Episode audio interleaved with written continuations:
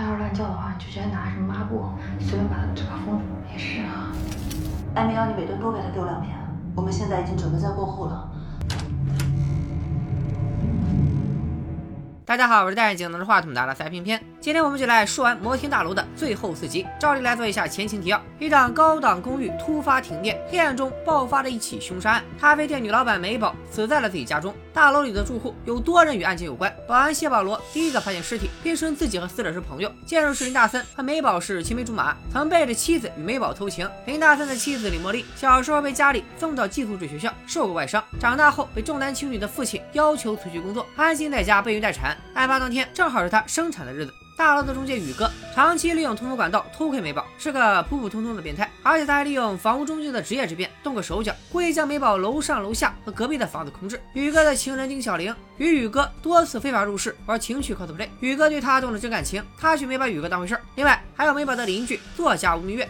他的作品《祥云幻影录》很可能是以美宝为故事原型。更让人奇怪的是，吴明月、李茉莉、丁小玲三人看起来是认识的，而且关系不浅。最后是美宝的家庭背景：美宝小时候，宝妈被继父长期家暴折磨，跳楼自杀；弟弟叶书俊被女医生叶美丽收养。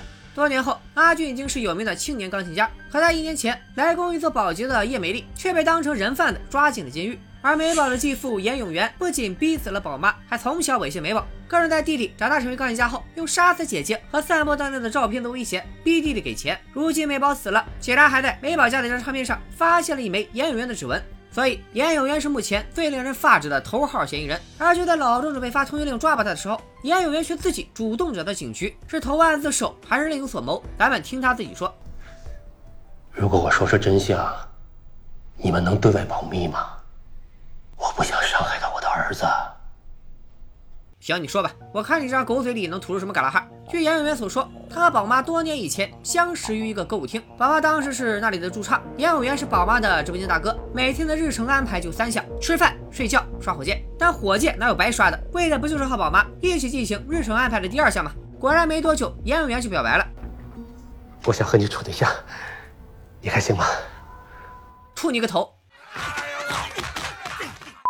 宝妈几次拒绝，还拉出女儿美宝给严永元看，结果严永元不仅不介意，还处处提前照顾。一三五在干嘛？二四六拿去花，周日还恨不得挤出时间在帮你带带孩子。用现在的话说，就是有钱又有闲的中年优质男。宝妈一看这个男人除了长得老，也没啥缺点，渐渐就答应了严永元。而严永元却对警察说，那才是他噩梦的开始，他这辈子都被宝妈母女毁了。严永元说自己是当地最早下海经商的人，要不是因为宝妈，他的公司估计早就上市了。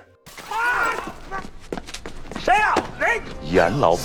哎呀，有钱在这儿花天酒地的，就不知道还债啊。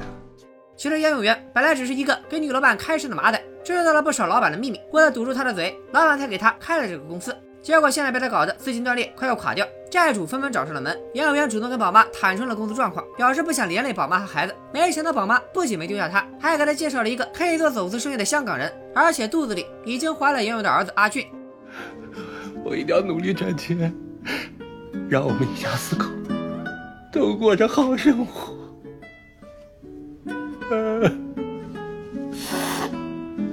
靠着和香港人的走私生意，严永元的公司缓过一口气。两个孩子渐渐长大，严永元也越来越看重家庭。他不停的卖电器赚钱，宝妈却依然每天在歌舞厅陪各种男人。有时候时间线说不清楚，还骗严永元自己在加班。当然，以上这些全是来自严永元的口述。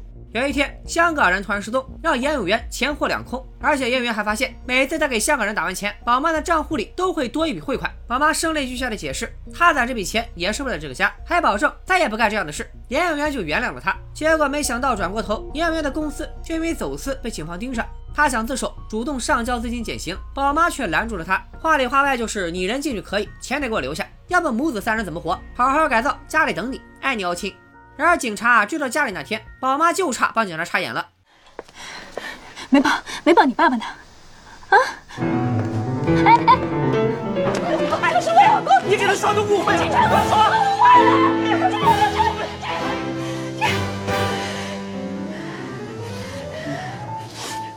嘿嘿，我哭了，我装的。宝妈说好的，在外面等演员回来，结果转头就跟了隔壁老王。后面的名场面你们也都知道了。哎，王总。王红，二零四，哎，干嘛？这这，哎，干嘛呀？你这老严永元好不容易等到出狱，他要从宝妈那里带走儿子，宝妈当场以死相逼，差点自杀，严永元只好放弃。结果他没想到，没过多久，宝妈就认识了一个女医生，两个人密谋带走了孩子，从此消失的无影无踪。他再见到儿子，已经是在一个精神病院里。阿俊改名叫叶淑俊，并且得了很严重的精神病。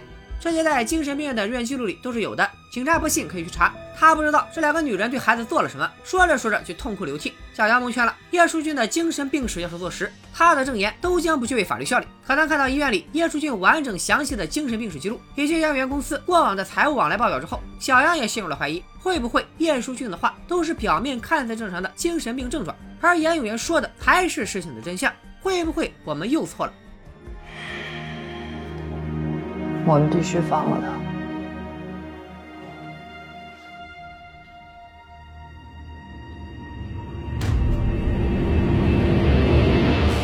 因为叶淑俊的证言作废，警察必须放了严永元。一出警局，门口的记者就把他堵死了，疯狂盘问他案件细节，问他为什么钢琴家叶淑俊不认他这个父亲，还为人贩子申诉。严永元假装不经意透露出儿子有斯德哥尔摩症，暗示这就是儿子为人贩子申诉的原因。他还对着镜头公开表示要去参加一档电视台的寻亲节目，希望儿子能重拾亲情，在节目上与他父子相认。这档节目不止解决亲情问题，还兼顾情感科普。比如小杨正在看的这一期，男嘉宾就详细解释了所谓的 PUA 课程的全套流程。小杨一听，这和严永元都对得上啊。第一步，建立人设。严永元跟宝妈说他是第一批下野金山的，还不停的在宝妈面前刷火箭撒钱，就是建立 PUA 课程里的霸总人设。揭开自己的小马仔身份，跟宝妈直言经商亏钱，就是第二步，颠覆人设，诚恳的博得同情。第三步，建立契约。严永元指责宝妈拿了香港人的回扣，让宝妈保证不再欺骗他，就是建立一个契约。第四步，撕毁契约，就是抓住对方的一个错误不放，疯狂的反复翻出指责对方，让他觉得都是因为自己有问题才造成的争执发生。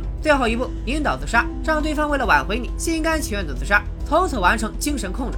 严永元也确实这么干了，他把自己塑造成了一个受害者，博取警方的信任，差点就把警察骗了。而如果严永元讲述的故事剧情不变，把他的形象稍稍转变，故事又会是怎样呢？我想跟你处对象。我知道你是谁。老婆，你还记得那个老来舞厅的香港人吗？不能再相信你了。好啊，你死给我看。看来严永元很可能是一个精神控制的高手，那他就不会只对一个人下过手。老庄和小杨去询问严永元曾经的女老板红姐，红姐淡定的表示，严永元就是骗女人的高手。自己当年泄露过他的套路，爱上过他，而且他很擅长于利用别人的秘密威胁对方，以求达到目的。对于他当年逼死小歌女的事，红姐一点也不意外。严永元就是这样一个人，逼死小歌女，显然说的就是宝妈。但对于宝妈的死，当年民警办案定的就是自杀，如今又没有证据，想翻案几乎不可能了。根据当年警局的记录，宝妈死了当天还发生了另一件事：严永元被刀捅伤进了医院，谁捅的呢？当然是从火车上下来赶回家的美宝。据叶美丽说，当年她看到美宝下了火车，赶紧就在下一站下车追了回去。等赶到医院，没有找到本该来医院找妈妈的美宝，反而撞见了被捅了一刀的严永元。而要为严永元取刀治伤做手术的，正是自己。眼前是躺在手术台上让自己恨得牙痒痒的变态恶魔，手上是象征医生职责的手术刀。是你，你怎么做？主任，我是急诊室，麻烦您派一个外科大夫过来吧，这个手术我做主任，这个人他他流血过多，技术难度比较大，所以我没有把握。叶美丽做出了自己的选择，从此她不再做医生，甚至舍弃了当时的名字李桂兰。那一晚之后，美宝独自去投靠了宝妈的亲戚，但宝妈的亲戚听说了严永元是美宝捅伤的，觉得这个孩子品行有问题，就把他送到了一所封闭的寄宿制学校。之后再没了音讯。叶美丽则带着阿旭来到了这座城市，养大了这个男孩。电视里那档情感寻亲节目即将开播，叶淑俊的经纪人指责警方向媒体透露了叶淑俊精神疾病的情况。叶淑俊打断了他，他知道是严永元做的这一切。老钟还在道歉。叶淑俊的手机收到了一条短信，他看了一眼，问了老钟一个问题：你说，你们现在还有没有把握把严永元重新抓回去？我们正在搜查新的证据，一旦找到了，我们会立刻传唤他。那如果找不到新的证据呢？是啊，找不到新的证据，面对这个变态恶魔，警察能有什么办法呢？寻亲节目里，严永元在真情流露的讲述着他和叶淑俊的父子情深，讲述着他是如何攒钱买钢琴，培养叶淑俊成才。所谓的专家在大讲斯德哥尔摩症，用理中客的态度把舆论导向叶淑俊认贼作父，而叶淑俊做了一个决定，我想上这个节目，你疯了！他要去现场见一见这个真正的父亲。老郑为保护叶淑俊，自然也跟去了节目现场。候场休息室，叶淑俊再次看了看刚才的短信，摸出了一把刀。警局里，小杨发现严永元订了明天飞香港的机票，再不抓住他，明天估计他就会逃之夭夭。小杨同事注意到了吴明月提供的照片，随口提了一句：“这孩子好像也就和他六七岁的侄子一样大。”六七岁，当年发生这件事时，美宝应该至少是二三岁了。所以照片上的孩子并不是美宝，那会是谁呢？小杨赶紧打电话通知老钟，但老钟的手机根据录制要求调成了静音。等到电话接通时，叶书俊已经走进了演播间，一切都来不及了。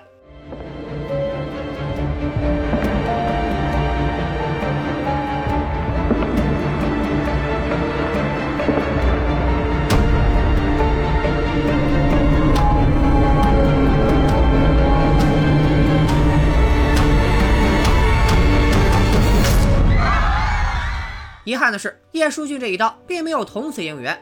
哎，复联三给我们的教训还不够吗？面对这样的终极大反派，就直接撞脑袋捅啊！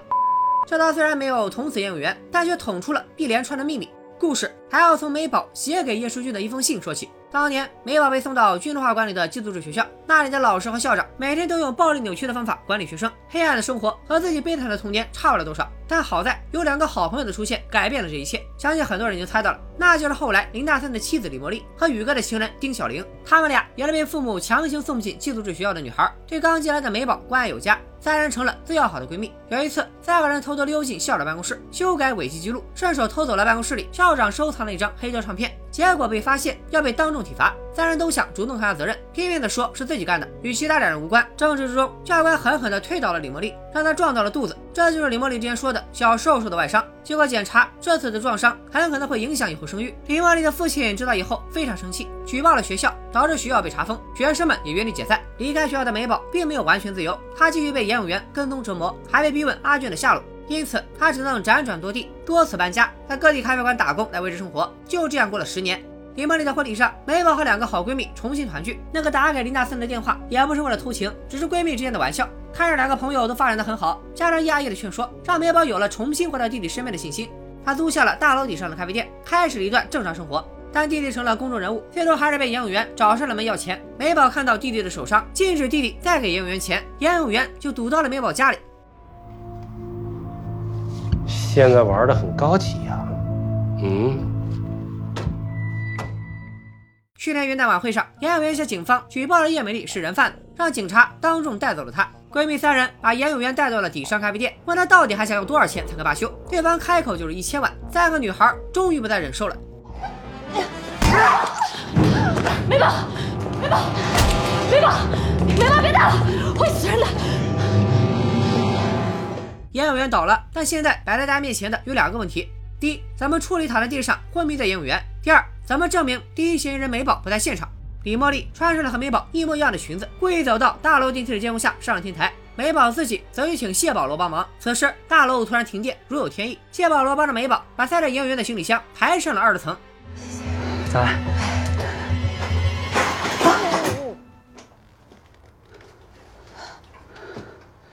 美宝也就是在此时告诉了保罗全部真相。保罗心疼美宝，愿意为她藏下所有秘密。这也是为什么保罗在第一次被警方问询时，说是在停电的时候帮美宝搬家而让他认识的。然而警方却发现，停电时美宝已经搬进来一年了。谎言总是半真半假。处理好一切的美宝上楼换下李茉莉，但李茉莉没有把控好离开的时间，意外造成了两人碰面。那场正房大小三的闹剧，是闺蜜之间不用多说的默契演戏。和谢保罗一样，宇哥也愿意保守秘密，只不过他是为了丁小玲。为自己喜欢的人做点事儿，我是愿意的。哎，老天狗了！大家所谓的林大森与美宝偷情，其实都是他编的。楼上楼下的房子也是在丁小玲的授意下故意空置，为的就是下面这一幕。救命！救命！二零零三代无能狂吼，二零零四奋笔疾书，爆肝码字有时候缺的就这么一点灵感。就这样，美宝囚禁了严永元一整年，直到案发当天。李茉莉说，他们夫妻俩和丁小玲去听了叶书俊的演奏会，他们也承认囚禁了严永元。但这也正说明，美宝死的时候，严永元就在现场，并且就是凶手。他们是在停电之后才回了大楼，回来时现场已经停了好多车。而在严永元的嘴里，故事又是另外一个版本。当晚，严永元被美宝解开绳子，丢在了床上。他看到美宝拿出了烧炭的火盆，知道美宝要自杀，和他同归于尽。但由于长期被虐待，浑身没有力气，严永元无力反抗，而且提前晕倒，吸入的毒气变少，逃过一劫。当严永元正要离开的时候，他看到李茉莉和丁小玲赶了回来，他就躲在角落里，直到李茉莉突然分娩才离开。当晚李茉莉即将分娩，救护车离开之前，他和林大森说了所有真相。林大森愿意为了老婆孩子扛下一切。我想到一个合理的办法，等警察来，这件事情可能很快就会查到你头上。我来当坏人。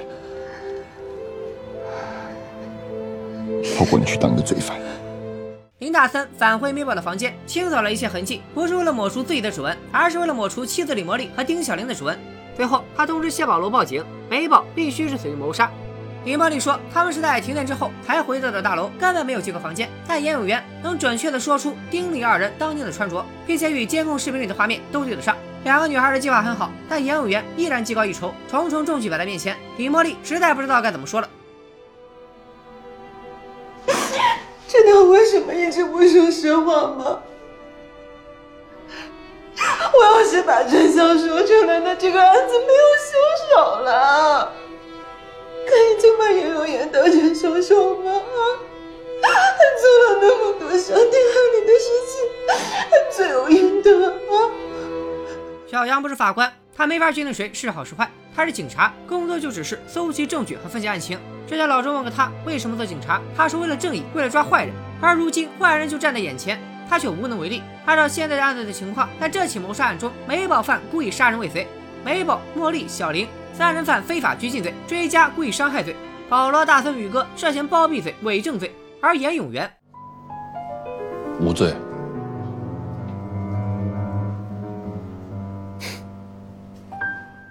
这个案子即将结案，好人通通被送进监狱，恶魔依然游荡人间。小杨理解不了，但老钟告诉他，有时做正义的事比做正确的事更重要。当年他与警察搭档一起抓捕罪犯，男罪犯开枪误伤了另一个女罪犯，老钟想帮助搭档，队友却告诉他先救女罪犯。老钟犹豫了一下，听了队友的话，结果搭档被男罪犯一枪打中，没有抢救过来。后来，老郑找到了搭档唯一的女儿，把她当成自己的女儿，一点点带大。时间过去多年，这件事在他心里一直没有抹去。但他依然告诉小杨，无论对方是什么身份，警察的第一选择都应该是救人，因为在法律面前，人人平等，办案要讲真凭实据。第二天，老郑的性骚扰案被撤诉了。报案人发现自己的老公经常出轨偷吃，一气之下与老公离婚了，自然也就没有理由为了给他脱罪诬陷老钟。老周和小杨去看望叶淑俊，不知道小杨是不是故意的。他当着叶淑俊的面提起了美宝此时穿的那条裙子，就是严永元照片里裙子的同款。叶淑俊听完当场暴走，痛苦着吼叫着：“为什么当年那张照片很可能拍的不是美宝，而是穿女装的叶淑俊？”姐姐担心照片被公布，为了保护弟弟，把舆论导向自己，故意在死的时候穿上了同款裙子。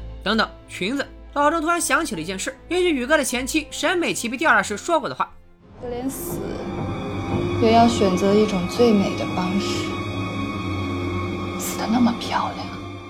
警察从来没有向外界透露过案件细节，沈美琪凭什么知道美宝死的时候是什么样子？难道他看过片片的解说了？小杨立即从头调查沈美琪，她不是自杀的。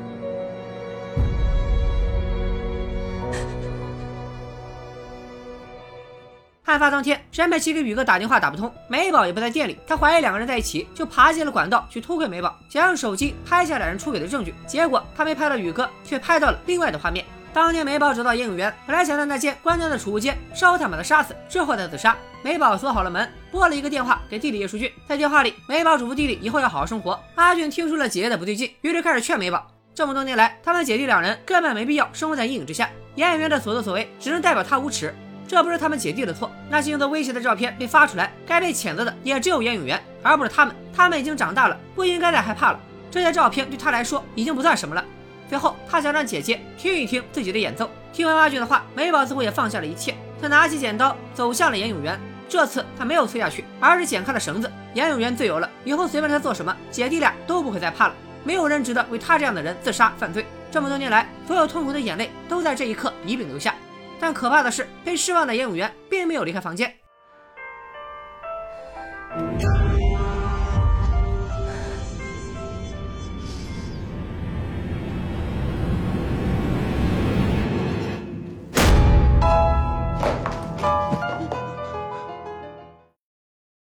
美宝已经留下了所有的证据，严永元甚至不用多做任何事，房间里天然就是一个自杀现场。他听着手机里叶淑俊的演奏，嘲笑着姐弟拿走了手机，却没想到这一切都被沈伟琪的手机拍了个一清二楚，现在也清楚地呈现在了老钟的电脑上。老钟下令立即以故意杀人罪逮捕严永元。是政委。杨警官，我们去做正义的事吧。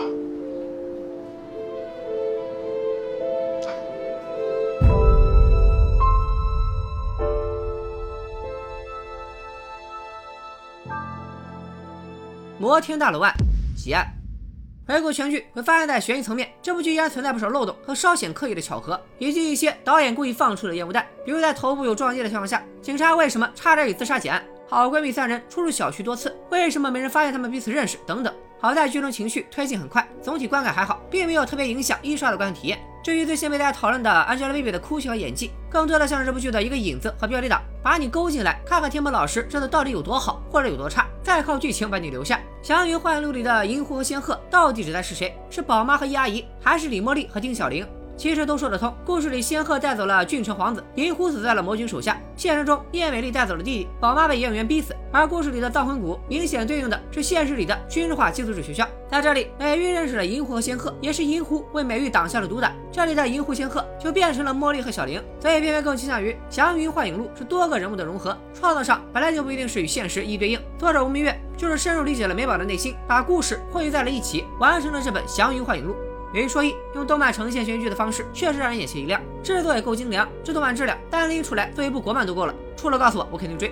除了动漫，片中的细节也处理得很好。开篇第一场戏，叶书俊弹钢琴的俯拍镜头，就能看见钢琴上摆着一部正在通话的手机。看到后面才知道，那正是弟弟叶书俊和姐姐的最后一次通话。开场保罗的回忆里，美宝的衣服来回变换，也从一开始就暗示了他这一段故事全是编造。剧里林大森的饰演者郑仁硕是土生土长的台湾人。看好片尾解说台剧《谁是被害者》的同学，应该对这个人有印象。而在摩天大楼里，美宝的设定是云南人。片子里林大森操了一口台湾腔，硬说他们是发小。初看的时候觉得别扭，回过头才发现，所谓的青梅竹马的故事，也都是为了转移视线而编造的谎言。最后，李茉莉、丁小玲、美宝三人上了学校，也是在暗指杨永信的寄往学校。仔细看，校名叫杨永义青少年德才培育学院。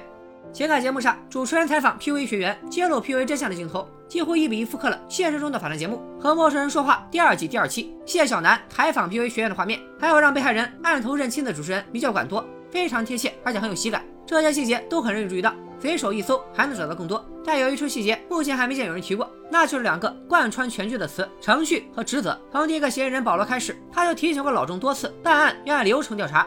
确实，不按流程办事，有时会造成不好的后果。就像老钟的猥亵案，就是因为不合程序，借被害人家属才被诬陷。但按照流程办事，却又常常违背我们职业里的正义，甚至造成很可怕的后果。给严永元发通缉令，因为程序上缺少关键证据，一直拖延。叶美丽面对变态恶魔，按照医生的职责，她没有做任何违规操作，导致严永元被救，继续害人。领养美宝姐弟，因为不符合领养程序，导致领养失败。叶美丽虽然用心将阿俊养大，最终却依然被证据确凿的判为人贩子。老周当年按照程序办事，放弃了救搭档，导致搭档惨死，而他救活的却是一个要被送上法庭的罪犯。在剧里，因为遵循流程所造成的悲剧，是老周心里的死结。因为不合流程的操作，却又给他带来了被诬陷的困扰。所以他嘴上叫着小杨要做正确的事，心里却一直没有一个正确答案。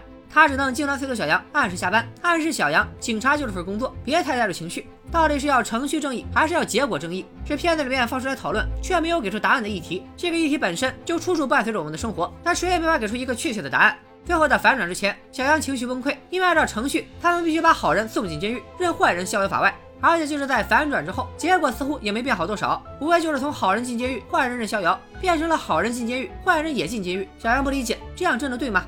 没有答案。结果正义固然更符合我们的逻辑，但程序正义依然是维持社会稳定最重要的基石。就像罗翔老师所讲，一桩犯罪会污染一条河流，而一次司法不公将污染整个水源。这可能是这部剧除了悬疑以外最沉重的议题。最后的反转刻意吗？生硬吗？从悬疑剧的角度来看，确实生硬。在当时看剧的时候，我很难对生硬的结尾生出一点诟病。如果不是这个结局，我估计要被气得砸电脑。我看剧的时候，清晰的意识到这个剧的结尾反转直接拿掉完全可以。没有沈美琪这个人，没有那段手机录像，案件依然成立。这样的没有结尾反转的案子，现实里没有吗？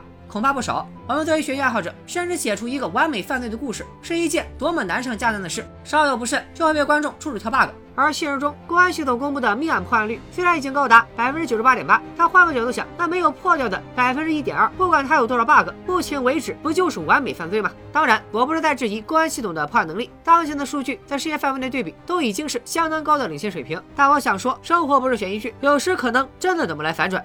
现在再回看一下，很多人在看剧时心里一直有一个疑问：为什么不报警？我们仅就心理层面来看这个问题。每一个孩子的出生都是一张白纸，父母此刻给他灌输什么样的观念，就相当于给他做了什么样的出场设置。如果有一个人像剧中的演员一样，从你一出生就告诉你，每一个孩子都要无条件的爱自己的父亲母亲，长大了你要无条件的给父母钱，每一次对你的折磨都是惩罚或者游戏。在这样的成长环境里，孩子很容易认为这个世界理所应当就是这样的，从而完全放弃反抗。或者说他的出厂设置里就没有建立反抗的功能，这种时候你还指望他报警吗？